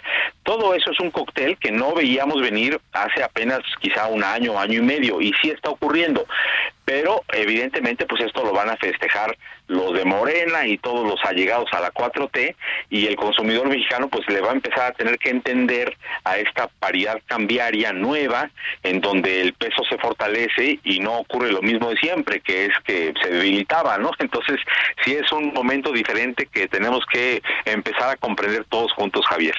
Sí, digo, y, y estos cinco puntos que enumeras pues son fantásticos. La verdad es que ya quisieran eh, varios países, incluso países con economías potentes, poderosas, tener estas cinco condiciones, ¿no? Cinco condiciones que, que ayudan muchísimo. El asunto es cuándo vamos a ver el beneficio de, de esto, porque pues sí, podemos saber y podemos escuchar, Carlos, esta y otras eh, buenas noticias, todo lo que sucede con la balanza comercial, todo el dinamismo comercial, este millón de dólares por minuto, creo que es un poquito más, en fin, ¿no? Eh, pero algo pasa en el camino que la pobreza sigue aumentando y que el poder adquisitivo sigue siendo este pues insuficiente y tenemos una pobreza laboral que también va creciendo. Sí. Sí, sí. Y mira, yo creo que tu preocupación es auténtica. La pregunta de cuándo vamos a ver beneficio, yo creo que los vamos a empezar a ver pues relativamente pronto, no instantáneamente, hoy, la semana que entra, pero en los siguientes meses, si esto sigue así, vamos a ver que el valor de las importaciones al abaratarse, las importaciones, pues eso generará un dinamismo en diferentes mercados. Ojalá ocurra y lo veamos pronto en alimentos importados, ojalá ocurra en bienes de consumo, en bienes electrónicos. Yo creo que lo vamos a ver sí, eh, siempre y cuando, bueno, pues esta fortaleza del peso mexicano se mantenga. Y también vamos a ver que los mexicanos viajan más, las clases medias podrán viajar más a Estados Unidos eh, eh, y que la inflación en general irá para abajo, cosa que ya está ocurriendo. La inflación pronosticada en el encuesta del Banco de México para, para este año ya nos está diciendo que se va para abajo a 5.3% y, y eventualmente que el año que entra entra al rango del Banco de México, que es 3% más menos un punto porcentual. Todavía no es algo que podamos decir está ocurriendo en julio, en este quizá en agosto, pero yo creo Javier que si el peso mexicano sigue fuerte, si siguen entrando estas inversiones extranjeras, vamos a terminar este año con un mayor poder adquisitivo, con una mayor oferta de productos un poco más baratos, más baratos porque son importados muchos de ellos. Y eso es algo que pues tendremos que ir monitoreando para ver que efectivamente ocurra. Ahora hay que decir respecto de tu preocupación que los precios siguen arriba, sí porque la inflación es acumulada. Cuando eh, nosotros nos comparamos contra 2019, 2020, 2021, que empezó este fenómeno inflacionario, particularmente en el último año y medio, dos años, pues eh, los precios, los precios suben y llegan a un nivel y ahí se quedan. Y ahora que la inflación baje, que esperemos que sí va a bajar, pues más bien es que seguirán subiendo los precios, pero ya no tanto como en 2022 o como en 2021. Entonces, hay que recordar que la inflación se acumuló en 2021, 2022 y se queda ya el precio arriba, no es que va para abajo, a menos que haya deflación, pero eso no es un fenómeno que estamos viendo en el mundo ni en México. Te quito un minuto más, Carlos. Eh, las eh, nuestras amigas, nuestros amigos que tienen sus sus ahorritos muy bien escondidos en casa, porque pues nunca falta quien le quiere ir a meter la mano, el chamaco malcriado, el marido gastalón, en fin, ¿no? Y tienen ahí en su botecito su ahorradito. Eh, ¿Que compren dólares o no? Pues no, Javier, eh, a menos que desconfíen mucho de, de la transición política de México en los siguientes meses, en el siguiente año y medio, cosa que yo no veo, la verdad. O sea, yo sí confío en la, eh, digo, hay mucha, va a haber mucha diatriba política y pleitos entre los actores políticos y, todo, y ruido sí, pero no desconfiaría de la transición política de los siguientes meses, del siguiente año y medio. Eh, pero bueno, pues si hay una persona que de plano está muy nerviosa y dice, oye, pues yo no le creo nada, todos estos son una bola de ampones y van a llevar a México al colapso, bueno, pues si se pone muy nervioso, pues que compre algo de dólares, porque piense que pues México va a colapsar en el siguiente año y medio. Yo la verdad es que ese escenario no lo veo, Por lo tanto, yo creo que el peso va a seguir fuerte. No sé si tan fuerte como hoy, rompiendo esa barrera de los 17 pesos, estando en 16.90, no lo sé. Pero yo creo que vamos a tener un peso fuerte, en un rango desde los 17 hasta los 18 y medio, quizá, a lo mejor máximo un 19.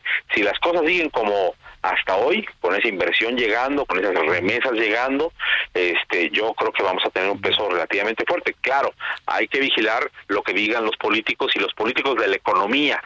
Este, si hay un cambio, un viraje muy fuerte de la política económica de México, pues claro, habría que estar atentos y cuidadosos, pero no lo veo ni de este gobierno ni de los precandidatos que asoman la cabeza, Javier. Entonces, un guardadito eh, aprovechando la asesoría, imagínese quién nos está asesorando, Carlos Mota. Carlos, eh, un guardadito, lo meto a la tanda, lo meto a una cuenta de ahorro normalito con el, eh, las tasas de interés como están. ¿Compro CETES o compro dólares? Son cuatro opciones. Pues mira, yo sí veo que en estos escenarios hay que diversificar siempre y en esos escenarios en donde puede haber incredulidad, la gente dice, pues no, no, el dólar no se va a quedar así tan barato. Bueno, pues si quieren diversifiquen un poco, por ahí un 15, 20% de la cartera puede estar en dólares, pero sobre todo yo creo que me iría para no arriesgar mucho, pues a tema de CETES, a bonos del gobierno mexicano, a bonos corporativos de empresas sólidas mexicanas. Hay que recordar, Javier, que eh, los bonos mexicanos, la deuda de México está en grado de inversión, ratificado y con perspectiva estable por parte de las calificadoras. Entonces yo ahí veo que pues alguien que tenga un guardadito, pues lo meta efectivamente en, en bonos del gobierno, en bonos corporativos, si tiene más apetito de riesgo porque quiere ganar más, pues algo de acción este, tanto mexicanas como extranjeras en tecnología, por ejemplo, están creciendo mucho algunas acciones, pero diversificación debería de ser lo principal. Y yo sé que el mexicano es poco arriesgado, este, pero bueno, los jóvenes tienen que atreverse a estar en el mercado de capitales, este, sí, pues si ya estás más viejo y tal, pues a lo mejor hay que cuidar más para no perder en un movimiento de mercados, ¿no? Pero alguien joven con perspectiva de buen trabajo y en edad productiva, pues tiene que diversificar el portafolio para incluir varios tipos de activos, Javier. Carlos Mota, periodista, analista financiero y asesor además. Muchísimas gracias, Carlos. A ti, Javier, un gustazo estar contigo y con tu audiencia. Gracias, es Carlos Mota, pues ya sabe. Si quiere ir a comprar unos dolaritos, tenerlos ahí, pues si no se siente cómodo, este, buscar ahí una, una, ¿sabes qué vamos a hacer, Miguel Anita? Vamos a buscar también algún asesor que nos diga, ¿y cómo se le hace para ir a comprar setes? Llegas así nada más, oiga, ¿me da un sete o qué? ¿No? Hay que, hay que preguntarle también a todo nuestro equipo de asesores, que tenemos muchos. Todas estas monedas como el Bitcoin y todas estas también, que nos platiquen. Sí, ¿no? Sí, pues sí. Ya nos dijo Carlos Mota viejos, pero pues, Oye, tú ¿cómo te fue? ¿Ya no seguiste en la en la tanda? Yo me acuerdo que tú estabas en una tanda, Anita. Sí, fíjate que con las amigas aquí, algunas compañeras en maquillaje y algunos colegas, pues también, pues ahí teníamos nuestra, nuestra ronchita que nos hacía mucha ilusión, pero luego me llegó un aviso del SAT de que, pues esos depósitos, y, o sea, y no era nada, ¿eh? O sea, eran como 10 mil pesos cada 25 meses, este, cuando era cada mi, dos años, turno. Cada dos años, ¿qué o sea, sí, entonces, o sea, y me dijeron, oiga, es que tenemos, o sea, tiene que explicar de dónde viene ese depósito si no tiene que pagar impuestos. Y yo dije, no, esto, está rarísimo. este, y pues nos desanimamos porque también otras dijeron, oye, no, es que tenemos que, tiene, tenemos que verlos porque si no, estos de los depósitos, pues nos van a pegar un susto. Y dejamos de, de tener tanda. Ya el SAT les arruinó la tanda.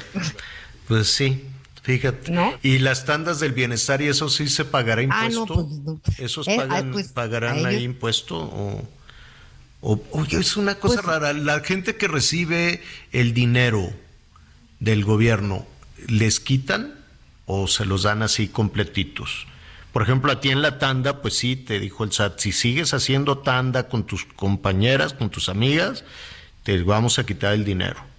Y ya, se suspendió la tanda pero entonces eh, en el caso de las ayudas estos de, que cuida un árbol o al muchacho este que no trabaja o la muchacha que tiene hijos, ¿no? ¿Les, ¿Les quitarán?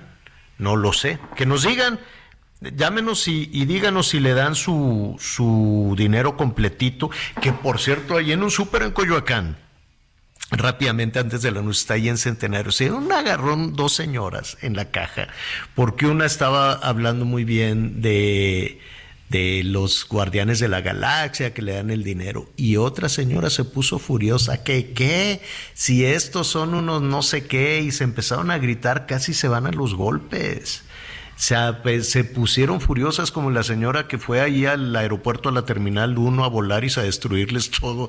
Ahorita les voy a contar y se pelearon porque una decía que pues que Morena y otra decía que porque la oposición. No deje, no deje que los políticos le envenenen. No, no se meta en esa dinámica. Vamos a hacer una pausa y volvemos.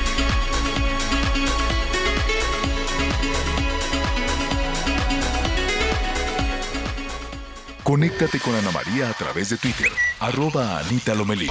Sigue con nosotros. Volvemos con más noticias. Antes que los demás. Todavía hay más información. Continuamos. Hola, mi nombre es Paola Flores, soy diseñadora de interiores y te invito a Expo Mueble Internacional la feria líder de muebles y decoración en América Latina. La cita es del 16 al 19 de agosto en Expo Guadalajara y con más de 400 expositores encontrarás la mejor calidad y diseño en todo tipo de mobiliario, mueble residencial, exteriores, infantil, de madera, tapizados, todo. El evento no tiene costo, regístrate en expomuebleinternacional.com.mx. Las noticias en resumen. En Chiapas surgió un nuevo grupo de autodefensas en Panteló, denominado Ejército Civil. Aseguraron ser un grupo contrario a el machete a quienes le pidieron que regrese la paz a ese municipio y que las autoridades intervengan. Una mujer de 56 años fue detenida en el Aeropuerto Internacional de la Ciudad de México por dañar equipo de cómputo del mostrador de una aerolínea. De acuerdo con los reportes, la mujer perdió el control al no obtener respuesta por parte del personal de la aerolínea por un reembolso. El colectivo de madres buscadoras de Jalisco localizó una nueva fosa clandestina en una zona despoblada de Tlajomulco. Estiman la existencia de alrededor de 10 fosas en el predio en las cuales se encontrarían como mínimo dos o tres cuerpos en cada una. Durante la temporada de verano, Nuevo León espera una derrama económica de 5.140 millones de pesos. De acuerdo con la Secretaría de Turismo del Estado, se prevé que lleguen más de 540 mil turistas a la entidad. Siente el máximo confort de un abrazo a todo tu cuerpo.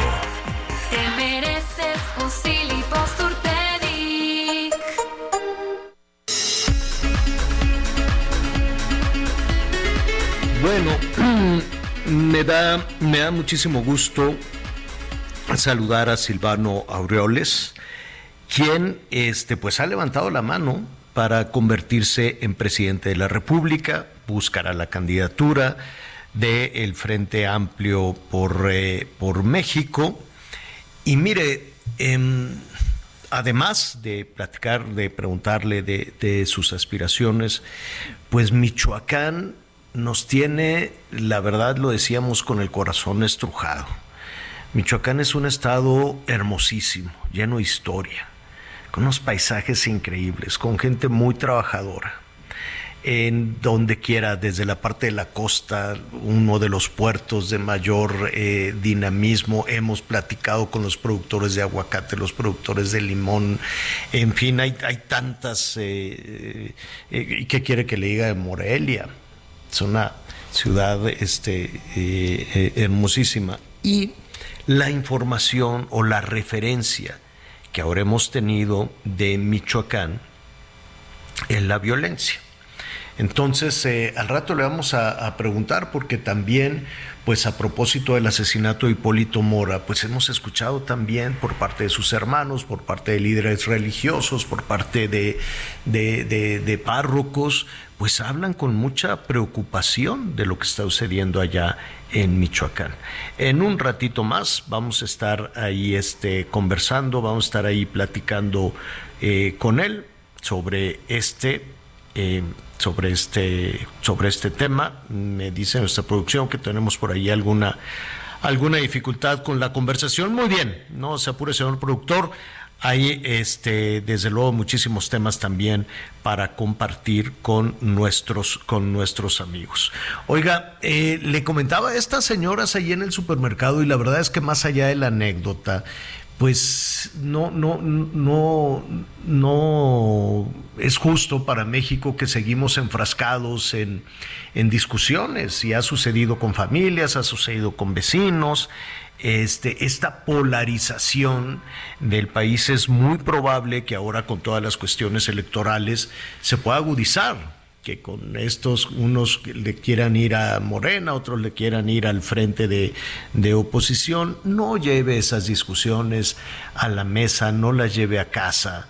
Sí hay que reflexionar en lo que vamos a hacer dentro de un año, imagínate, de aquí a un año vamos a estar agarrados de la greña de una manera impresionante que de por sí que de por sí, pues eh, eh, de, de, alguna manera los ánimos han estado exacerbados y por otro lado la incertidumbre, el temor, todo lo que está sucediendo en Chiapas con un, con una, con un nuevo, con una nueva autodefensa y es un grupo de civiles armados que en Pantelón marcharon y todo lo que vivimos y se quedó en una parte nebulosa el, secuestro de 16 16 elementos de seguridad pública, no elementos, bueno, eran trabajadores de seguridad pública y se quedó por allá en la oscuridad.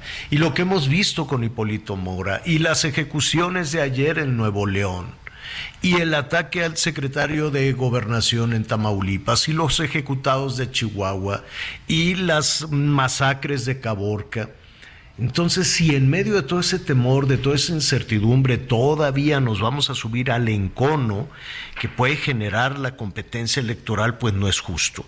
La verdad es que no sería justo para, para las familias, ni para usted, ni para nadie. Silvano, Silvano Aureoles, eh, me da muchísimo gusto saludarte, sabemos que has levantado la mano. ¿Y qué opinas tú de esta polarización, de este, de este clima de la incertidumbre que estamos viviendo por muchísimas cuestiones, básicamente por la inseguridad y en medio de todo esto, pues a picarnos los ojos por la competencia política? Querido Javier, me da mucho gusto saludarte, sabes que siempre es muy grato platicar contigo. Y Gracias, que hoy están pues ocurriendo en el país sin duda que son preocupantes. Hemos llegado a niveles impensables, Javier, de violencia.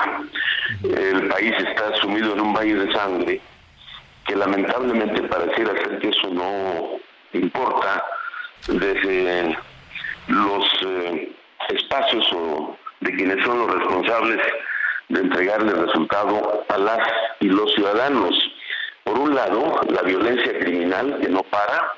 Eh, me daron una cifra a inicios de la semana donde establece que más del 80% del territorio está bajo el control de alguna organización criminal en donde literal la, el Estado de Derecho y, la, el orden y la paz pues son cosas del pasado y, y eso es terriblemente preocupante. Sumado a ello, esta postura eh, permanente del eh, líder máximo, digamos, del país, el presidente de la República, pues atizándole todos los días, polarizando, descalificando, en esta desesperación por querer, uh, por todos los medios y a costa de lo que sea, mantenerse en el poder, que es pareciera ser lo único que importa desde esa óptica. Entonces, sí es un tema complejo, pero en medio de eso pues tenemos que mm, eh, ponernos en marcha. Javier, yo me registro mañana, eh, llevo casi un año recorriendo el país,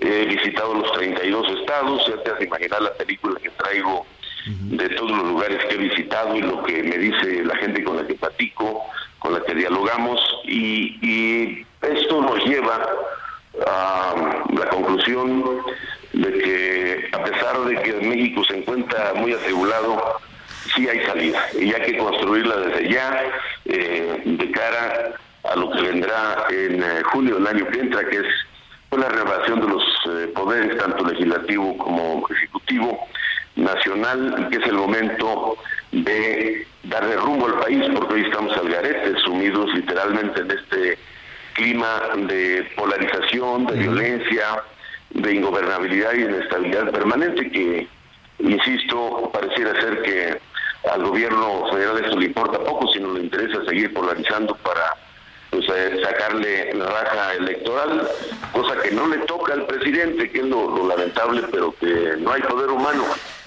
que lo pare en esta ruta. Oye, eh, Silvano, tú has vivido eh, y has denunciado, yo pues recuerdo que eh, para la para la elección del 21 fuiste con tu banquito allá a Palacio Nacional y denunciabas los los riesgos y cómo pues los malos estaban eh, metiendo la, la, elección. De eso te, quisiera eh, preguntar un momento más si sientes que el siguiente proceso que va a ser enorme, enorme, porque pues hemos hablado mucho de la presidencia, de la competencia por la presidencia de la República, pero pues se van a elegir gobernadores, presidentas o presidentes municipales, las alcaldías, el, el Congreso locales y el Congreso. Em, ¿Sientes después de la experiencia del 21 que está absolutamente blindado ese proceso? No, Javier, estamos, yo lo dije, eh, por cierto, un colega tuyo recién puso un, un video de mi presencia fuera del Palacio eh, Nacional a donde acudí porque el presidente me pidió que si tenía pruebas las, las llevara.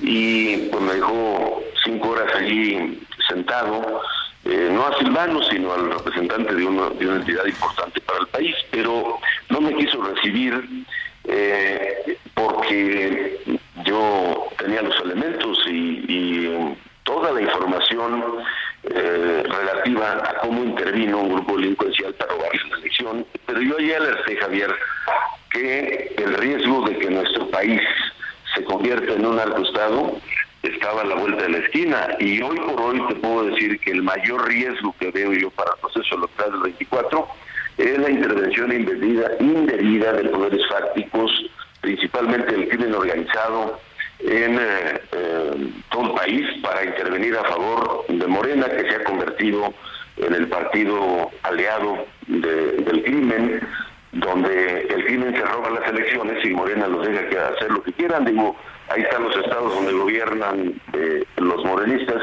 Es un verdadero desastre. El, el lunes atentaron contra el secretario general de gobierno de Tamaulipas, pero la semana pasada acribillaron de manera este, artera y cobarde a Hipólito Mora, y, pero esto sigue imparable. Y mm, el, presidente sigue... ¿Y tú lo podrías, tú lo podrías parar? ¿Tú podrías detener esto? ¿Tú dices que nos acabas de decir hace un minuto que sí hay solución?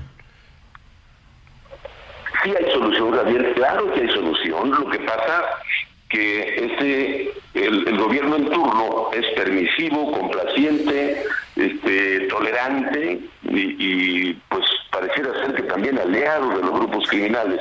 Pero claro que hay solución. Eh, lo que pasa es que se continuó o se ha mantenido la misma estrategia, Javier, que va a cumplir eh, en el año que entra pues prácticamente 24 eh, años que empezó la descomposición y se ha repetido lo mismo.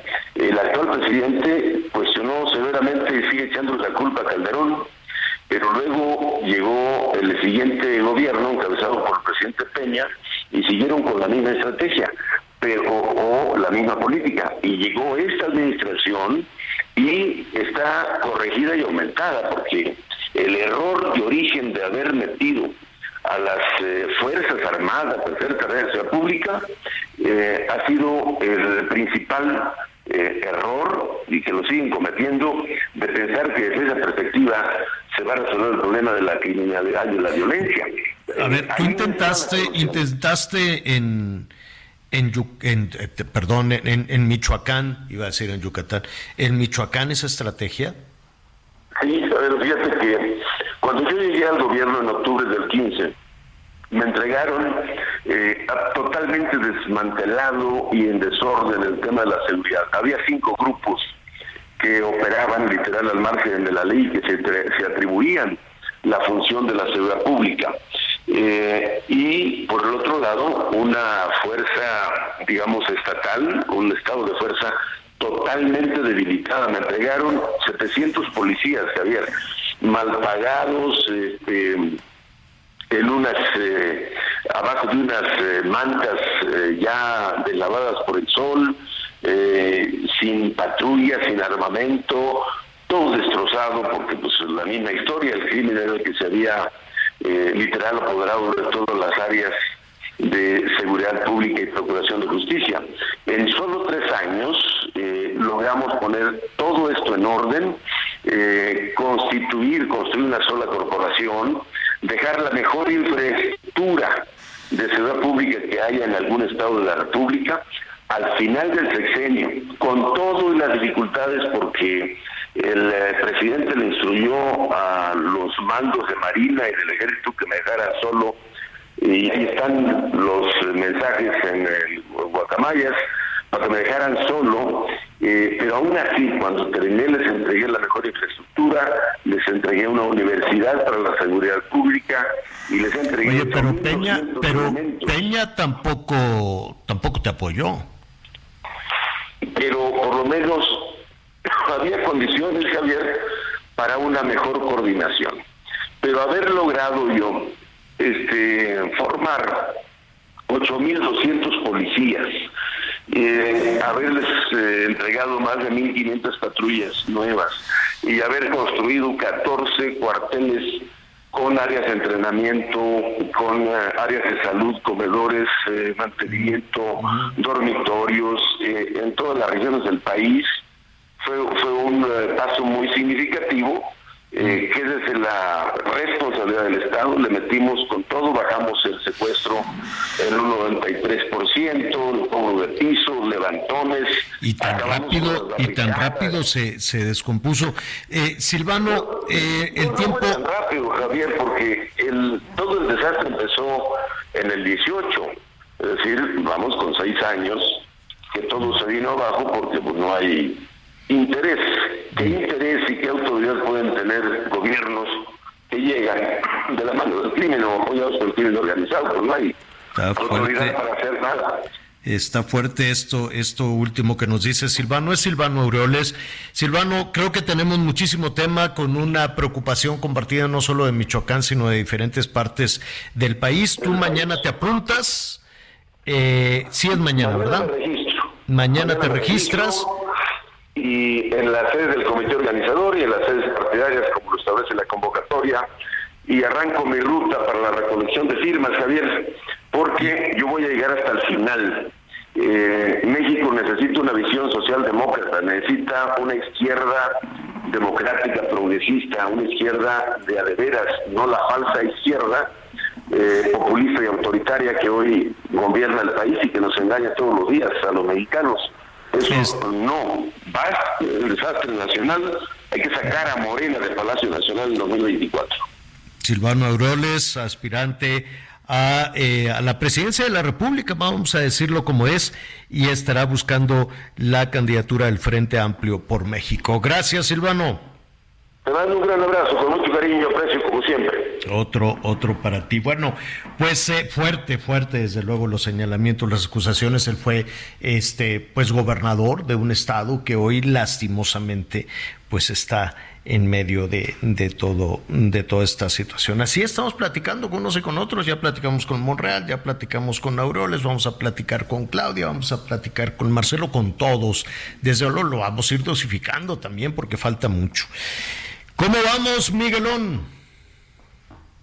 Muy bien, muchos mensajes por parte de nuestros amigos, mucha participación e interés con este tema, con este tema de las corcholatas y por supuesto todo lo que has estado comentando.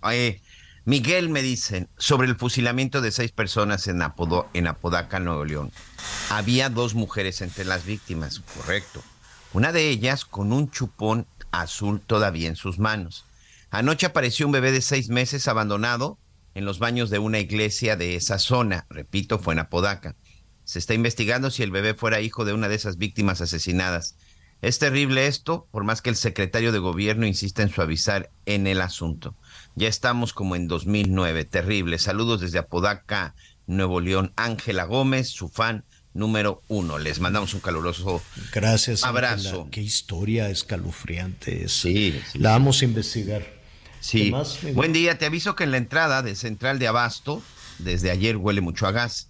El gobierno se preocupa más por espectaculares de Claudia y no le preocupa por nuestra seguridad de los que aquí trabajamos. Tu servidor Jorge Vargas en la alcaldía Coyoacán. Entonces es en la central de abasto de la Ciudad de México. Sí, por favor, necesitamos unas clases de finanzas sobre lo que comenta el señor Mota. Saludos de parte de la señora María Vicente. Hola, buenas tardes. María, lo vamos a de- investigar para ver qué nos conviene más y dejar ahí el dinero en un botecito, pero guárdelo bien, porque nunca falta que quien le quiera estar ahí. No, ándale María, préstame tantito dinerito, nada, hágale como el canelo, nada, está guardado, no tengo, dígale. ¿Qué más, Miguelón? Para tener amigos, ¿verdad? Cierto. Exactamente. ¿Quieres mantener a tus amigos y a tu familia? No les prestes dinero. ¿Qué más, Miguel? Buenas tardes. Sí, Anita, definitivamente. Yo creo que la cuestión de inflación y precio dólar podría explicarse más sencillo, coloquialmente para entender y que la mayoría de la gente entendamos bien la situación. Gracias, señor Roberto, de la Ciudad de México. Así Otra amiga también hacer, ya apuntada para la carne asada de. Héroes de Tecámac. Elizabeth dice, si hacen la carne asada, yo voy. Pero no a comer, nada más para estar con ustedes. Ah, Dar risa escuchar a los residuos del PRI que ahora están con otro, con otro igual. Muchas gracias, doña Elizabeth. Sí, pues sí, sí es cierto. ¿Qué más, Miguel? No, los residuos. Sí, no, ya no. Javier, ¿por qué nada. si en Estados Unidos ya bajó la gasolina, en México sigue subiendo? Acá en Monterrey la Premium cuesta 26, la Magna 25 en la mayoría de expendios y los productos básicos la mayoría sigue subiendo. Eso lo sé porque yo salgo a hacer las compras y no entiendo cómo hay algunos analistas que digan que vamos bien. Saludos, Juan Antonio. Anita, creo que tienes más, ¿no? Sí, Sí, adelante, aquí también Anita. tengo algunos saludos de Guaymas, Sonora, escuchando con mucho calor, pero con mucho ánimo. Qué bonito, estar con Guaymas. ustedes.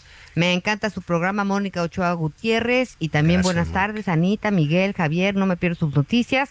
Oye, cuando los juntes a los candidatos a la carne asada, pregúntales por qué cuando están en campaña prometen mucho y cuando ganan no se acuerdan. Saludos desde Tecámac, soy Osvaldo. Exactamente. Pues eso, a ver, y es una y otra vez. ¿Sabes qué? A veces con los políticos pasa como con la selección. Nos convencen y dicen, no, pues sí, este es el bueno y ahí va, y ahora sí, y vámonos otra vez, y vámonos otra vez. Que por cierto, no hemos hablado de la selección de Brasil. Esos no se andan ahí contratando minucias, ¿eh? Se fueron a lo grande para tener un entrenador machuchón. ¿Qué más, Anita? Eh, dice que me uno a su convivio cuando vengan a Guadalajara, tortas ahogadas también, Mercedes Hernández. Padrísimo. Hola, buen día, excelentes noticias. También los invito a Oaxaca a comer tlayudas, mezcal, chapulines y demás gastronomía. Y para terminar, las ricas nieves. Hay unos restaurantes en la ciudad de Oaxaca. Hay unos restaurantes ahí en Oaxaca capital que te vas para atrás de lo bueno. Buenísimos. Este, y hay que Saludos invitar al chef. Alejandro también de Gusina, Oaxaca. ¿Qué más? Qué lindos. Y también eh, saludos de Guaymas, Sonora, escuchando con mucho calor, pero con mucho ánimo. Muchísimas gracias y apuntados para las carnes asadas. ¿Cuándo va a ser Mónica Ochoa Gutiérrez? Vamos, Mónica. No, la de Sonora va a estar buenísima. No sabes qué, pero la vamos a hacer de noche, porque si la hacemos a mediodía o en la tarde, a ver, pobre Miguelón soplándole al carbón a, a 50 grados, pues no, Miguelón. No, no, no. Acá las carnes asadas, por eso las hacemos también en la noche, en la noche, Javier. Exacto. Oye, este, aquí ya mis pregun- me preguntan nuestros amigos, ¿a qué te refieres con el tema de Brasil, Javier La Torre? Saludos. Ah, pues es que nada más los brasileños se les ocurrió contratar a Carlo Ancelotti, el actual técnico del Real Madrid, quien por cierto a partir de junio del 2024 pues estará con la verde verde amarela. Nada más, señor, nada más. Pues es que así hay que hacerlo. Por eso son campeones. Hay que pensar en grande. Es justo esto que está haciendo Brasil, es lo que yo les comentaba. No me gusta decir se los dije, pero se los dije a ti, Yanita. Cuando oíamos, no, que la selección y que a quién van a traer. Y pues, no, más, más o menos ahí reciclando los, los personajes eh, nacionales, que están muy bien, ¿no? Para los torneos nacionales, pero si realmente quieres alzar cabeza y quieres realmente ganar y decir, órale, aquí va la selección, pues se tiene que pensar en grande, Miguelón, se tiene que pensar de esa de esa manera y buscar a los mejores en el mundo y convencerlos y que te digan, oye, no, pues es que yo todavía tengo aquí, que el italiano te diga, yo tengo todavía aquí este, un compromiso, no te preocupes, yo aquí te espero, nada más fírmame aquí que ya vendrás para la Copa América y, y ahí está. Pues de eso se trata, ¿no? Aunque creo que Brasil nunca había tenido extranjeros, creo. Creo, pero este, déjeme confirmarlo porque ahí sí no soy especialista. Lo que sí el sentido común te dice que si quieres avanzar tienes que dejar de hacer lo que estás haciendo, ¿no? Y pensar en grande. Ya nos vamos. Anita Lomelí, muchísimas gracias. Mira, saludos a la comunidad de Brasil que ya nos están contestando. Sí, mañana vamos a retomar el tema, la familia Breu. Eh, Hi, I'm Daniel, founder of Pretty Litter. Did you know cats tend to hide symptoms of sickness and pain? I learned this the hard way after losing my cat, Gingy. So I created Pretty Litter, a health monitoring litter that helps detect early signs of illness by changing colors, saving you money and potentially your cat's life. Pretty Litter is veterinarian developed, and it's the easiest way to keep tabs on your fur baby's health right at home. Go to prettylitter.com and use code ACAST for 20% off your first order and a free cat toy. Terms and conditions apply. See site for details. Anita, gracias. Buenas tardes, gracias. Gracias, Miguel Aquino. Gracias, buen provecho, hasta mañana. Yo soy Javier Alatorre, lo espero diez y media en Hechos. Buenísimo que va a estar. Siga con nosotros.